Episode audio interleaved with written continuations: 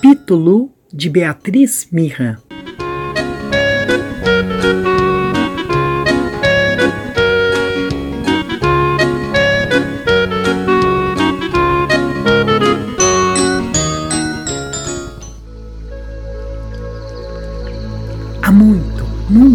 Tempo, num tempo em que o tempo tinha se esquecido de contar o tempo, tudo o que havia no mundo era só o que tinha sido criado pela primeira vez a primeira criação.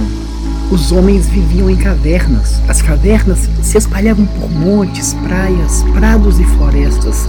Uma dessas cavernas ficava bem no coração da maior floresta do mundo. Nela havia três galerias, nem muito grandes, nem muito pequenas, mas frias, muito frias. Nesta caverna vivia Pita, uma mulher. Pita caçava, preparava seu alimento, comia banhava-se sempre sozinha. Certa vez, ao passar pelo caminho que sempre percorria ao voltar do riacho, viu tudo escurecer. A lua beijava o sol e levava com ela o que precisava para iluminar a noite. Quando os dois se separaram, Pita percebeu que eles haviam deixado de presente para ela Xamã, belo como a lua, forte como o sol.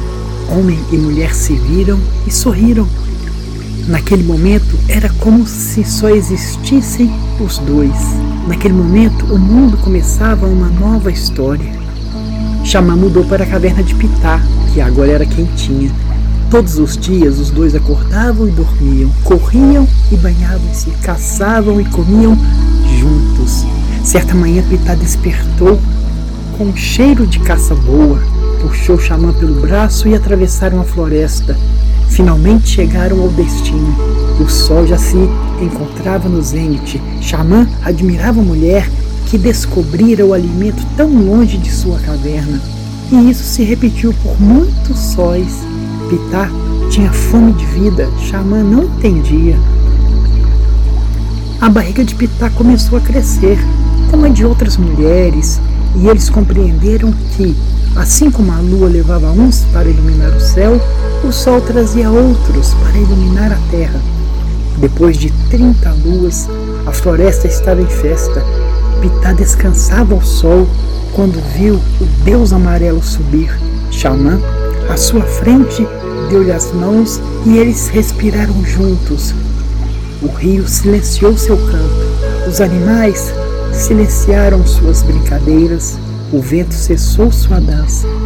Tudo era silêncio um menino nasceu.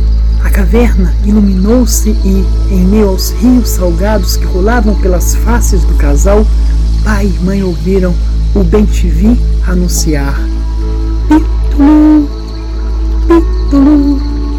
E foi esse o nome que o menino ganhou: Pitulu.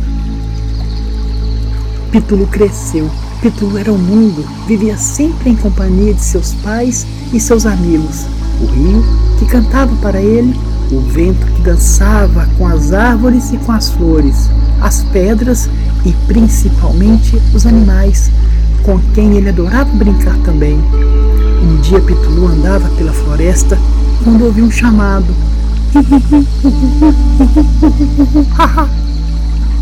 Pitulu olhou para cima e viu seu amigo macaco convidando-o para brincar.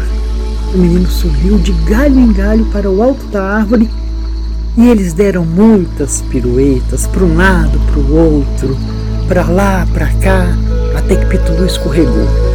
Escorregou e caiu, fazendo a terra tremer, feito um tambor. Pitá correu para fora da caverna para ajudar o filho, mas nem precisou. Pitulu já estava de pé, limpou o corpo e subiu novamente. Depois de muito brincar e comer, Pitulu e o macaco despediram-se. Pitulu foi visitar o rio. Ali, em meio aos peixinhos, a orquestra das águas e as pedras, o menino viu tudo escurecer.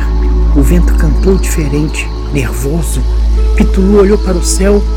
Não era beijo de lua e sol, mas um pássaro imenso que ele nunca vira antes, asas grandes e fortes, olhos ameaçadores, garras prontas para atacar. O bicho bateu as asas, depois as abriu, mostrando a sua força. O rio puxou o amigo para o fundo e os peixinhos o cobriram com suas cores, até que ele saísse na margem escondido, sob a proteção das copas gordas das longas árvores. Pitulu correu desesperado até a caverna, enquanto o pássaro o procurava.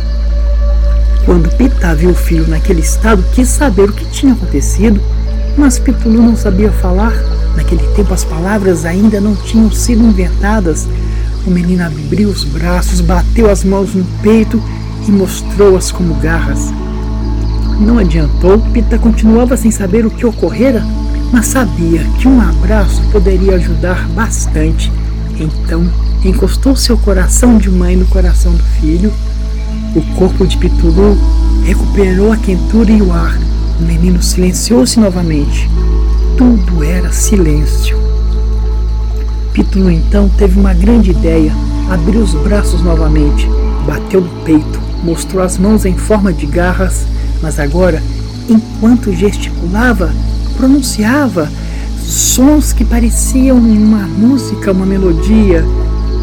Pita entendeu Agora ela sabia que seu filho fora ameaçado pelo pássaro selvagem.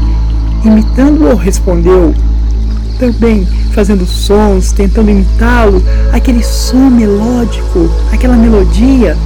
Era tão bom emitir e ouvir aqueles sons. Era a vida. Esqueceram-se do pássaro e continuaram a brincar. Xamã, que acabava de chegar à caverna, ouvindo com atenção, também entrou na roda fazendo aqueles sons, aquela melodia e os três, pai, mãe, filho, com aquela brincadeira de sons e gestos, de olhos e sorrisos, inventaram a primeira música do mundo. E essa história entrou pela porta da sala e saiu pela janela. Se você gostou, aguarde a próxima. Quem sabe mais bela.